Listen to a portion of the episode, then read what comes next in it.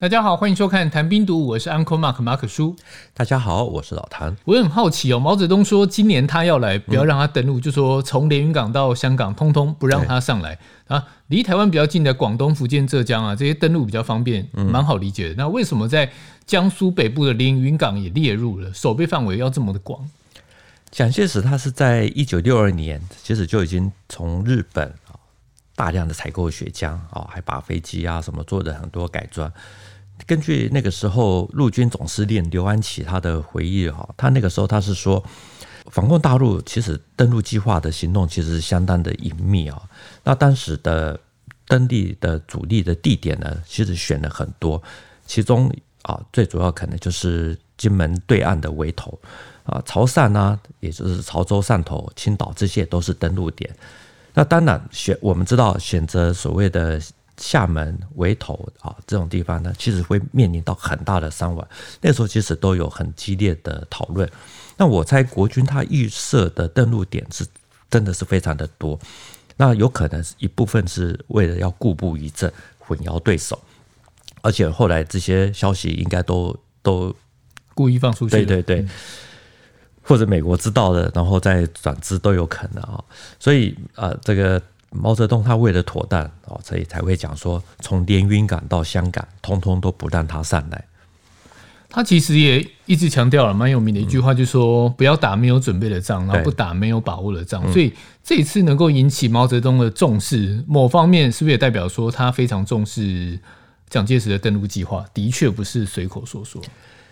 大陆近年其实有些研究啊，还引用了当时解放军总参二部获得的情报。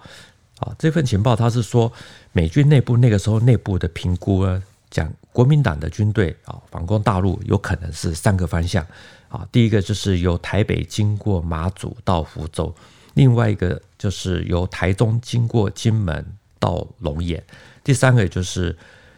由台南经过澎湖到汕头，因为海岸线很长，所以。五月下旬的时候呢，中共中央军委他们就已经命令部分啊要参战的陆军师还有特种部队啊要做好准备，还补充了大概九万五千名有作战经验的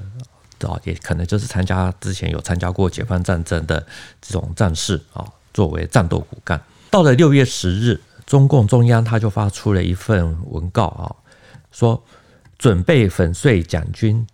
窜换东南沿海地区的指示，好，要求全军全党全国人民提高警惕，好，在各个方面都要做好准备，好，这个如果。国民党这个胆敢来犯的话呢，就要坚决、彻底、干净，全部予以歼灭啊！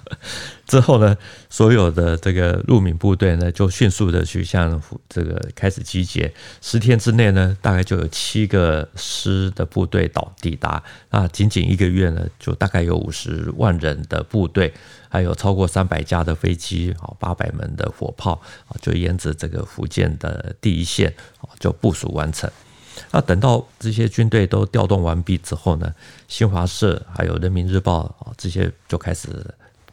开始报道啊，那说国民党军队在美帝的这个支持还有鼓励下呢，想要进犯大陆啊，就等于说在开始打这个国际舆论战。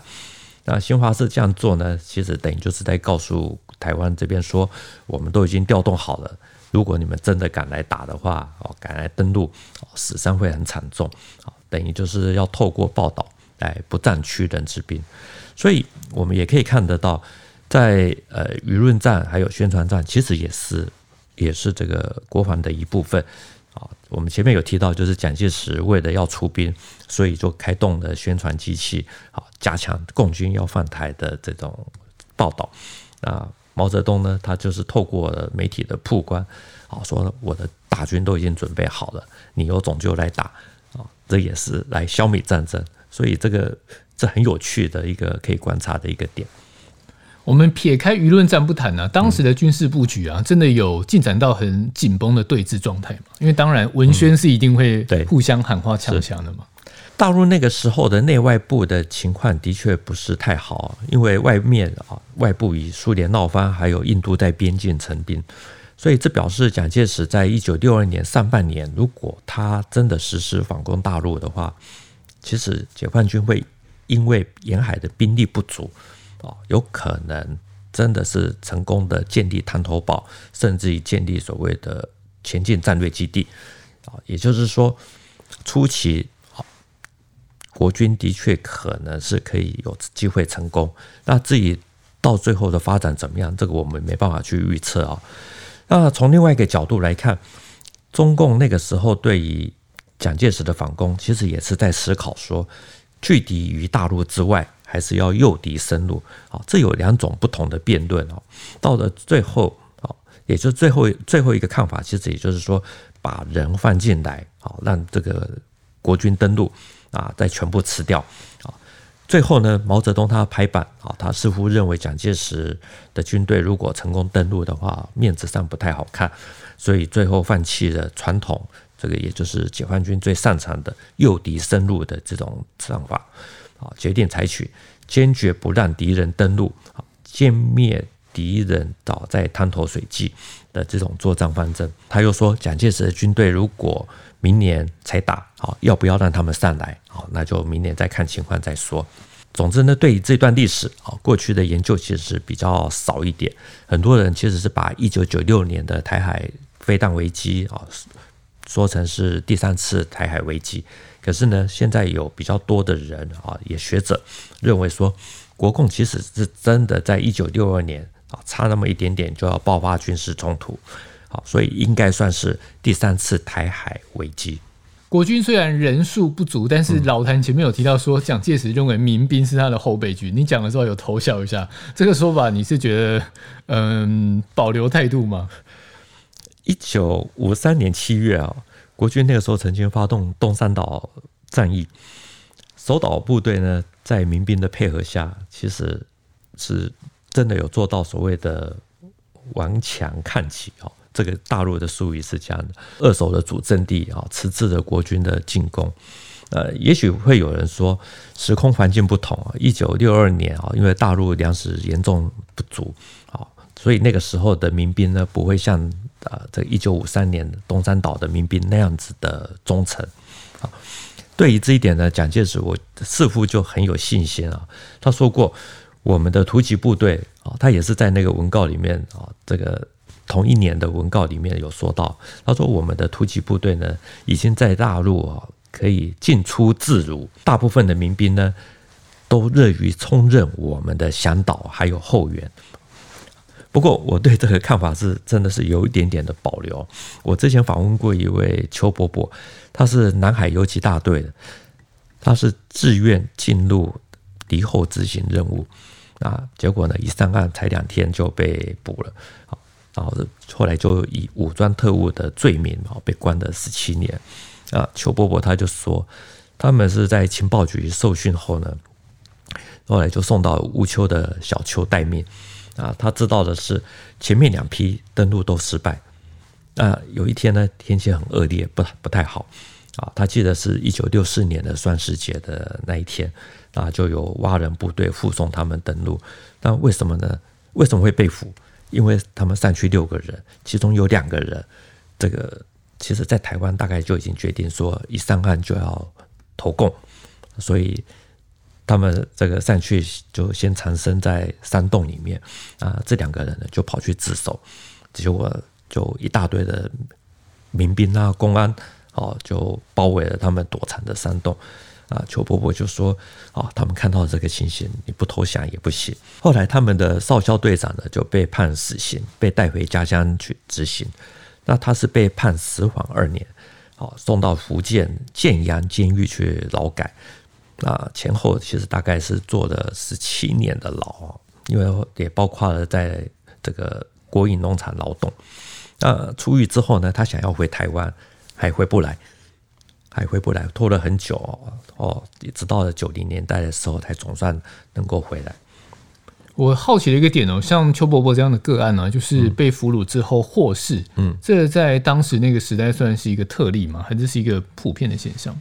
我觉得应该是一个普遍的现象啊，就是我们前面提到的《罗瑞卿传》这本书里面也提到，就是那个时候大陆啊那边的统计是从一九六二年十月到一九六五年的一月啊，一共他说一共歼灭国民党武装特务四十股，五百九十四人。到了一九六五年，参与海维计划行动的一千八百名国军，只有不到三分之一是生还。所以说，其实没有像蒋介石先前在元旦文告上面讲的那样子的来去自如，对不对？其实像我们这集提到的《罗瑞卿传》哈，它里面就有提到，大陆在一九六二年它下半年的时候呢，就逮捕了好几个海卫分队啊。那后来他们为了避免旷日费时啊。也就是说，这个要花费那么多的人力哈，天天等特务啊，武装特务，所以他们就就想要说，让台北情报局这边啊，把已经训练好的人赶快送过来。于是他们就先利用那个被俘的啊，这个海威第三分队啊，他就就是作为钩子啊，让他们去发送那个假情报。然后说现在缺粮啊，共产党盘查得很严啊，好，慢慢的就掌握了双方的这种拨查呼号啊、密码等等。最后呢，台北这边就出动了可以低空飞行的 P-2B 啊这种飞机，然后利用就是等于说啊，这个利用突击队啊之前已经告知的这个路线时间啊，就回到了空投场。那这个时候呢，其实。解放军的这高炮部队其实都已经早就已经在四周都已经布阵好了，结果呢，飞机来了以后呢，空投了四个人，啊，有三个人被被活捉，啊，一个人被击毙，那其他投下来的这个物资啊、器材等等，好，通通都被寻获，所以这个。可以可以显示说，其实那个时候大陆的民防或公安啊，这个在这方面其实掌握的是有一定的程度。那罗瑞卿之后呢，他就起草了一份电报啊，在一九六二年十二月二十九日就发给了情报局长叶祥之。他的内容是说：叶祥之先生，并请转达你们的蒋总裁，呈送礼物已全数收到，今后如蒙继续输送。我们仍将照例接收。然后罗瑞卿他就的署名是用知名不具。我们知道国共内战的时候呢，因为战术错误啊或什么很多因素啊，让国军其实就他的全美械的这些部队呢，一一的被歼灭。那武器弹药呢，也都变成是解放军的装备啊。国军等于那个时候就是被人家说是啊，变相的是解放军的输送大队啊，输送部队。所以这份电电报里面，他写说：“如蒙继续输送，我们仍将照例接收。”啊，应该就是在拿过去的这个对抗啊，来再对对来再收罪。所以总的来看呢，蒋介石说我们的突击队来去自如啊，应该是没有像他说的那么的容易啊。实际的情况可能是跟事实有一些出入。除了跟事实有点出入之外，我觉得罗瑞卿的电报他用字遣词也非常的有意思，听起来真的酸溜溜的，非常的刁啊。呃，你用幽默会比较好一点啊。呃，对蒋介石来说，可能是黑色幽默的，收到那个会傻眼。总之呢，因为解放军他是从四月、五月起啊，特别是到六月的时候呢，大动作的调兵进入福建。然后公布自己已经完成部署啊，也让蒋介石打消了这个反攻的念头。到了八月二号，中共中央军委呢，他就下达了这个，就是恢复了经常性备战的状态啊，也就是先前的这些啊，这个这种最紧绷的情况啊，等于说已经过去了。不过蒋介石他其实并没有放弃啊，所以他在那一年的双十文告啊，发表了一篇。告中共陆海空各级干部官兵书，啊，重申的六大自由、三大保证，啊，也就是你只要起义立功的，啊，一定会立加重用，而且还会被委派为那个地区的军政指挥官，好，然后呢，他说政府也会设法去接济，好，粮饷军需。只是他的这个六大自由、三大保证呢，其实是看起来是并没有得到太多的反响。好，那这个后来的情况，其实就是进入到一九六五年，也就是我们上一次所提到的的这种情况。到了最后，就是因为八六海战啊，再度让蒋介石打消了这个反攻大陆的一念头啊，就一直到现在，就形成了现在两岸分治的状况。OK，最近中美举行了高级别的会议嘛，在这样的国际事件下呢，台湾对于自己的角色选择是非常的关键。那上个星期呢，两岸圆桌论坛协会举行了一个座谈会。那我一样又去采访了。那美丽岛电子报的董事长吴子嘉提到说，现在的情况呢，台湾没有能力做出新的论述，以及避免误解机制，所以说呢，是处于一个不稳定的状状态，两岸处于一个不稳定的状态。那这样下去呢，很有可能会形成中美共管台湾，也就是中国大陆跟美国决定我们的未来跟现在。我觉得这段话是蛮值得大家去细细品味的啦，是吧？是没错。你去看过去，其实也是这样，对，对啊，就是华沙对华沙中美大时期的这种会谈，其实也是一样，就是那个时候就已经在建立了这种所谓谈判的管道，对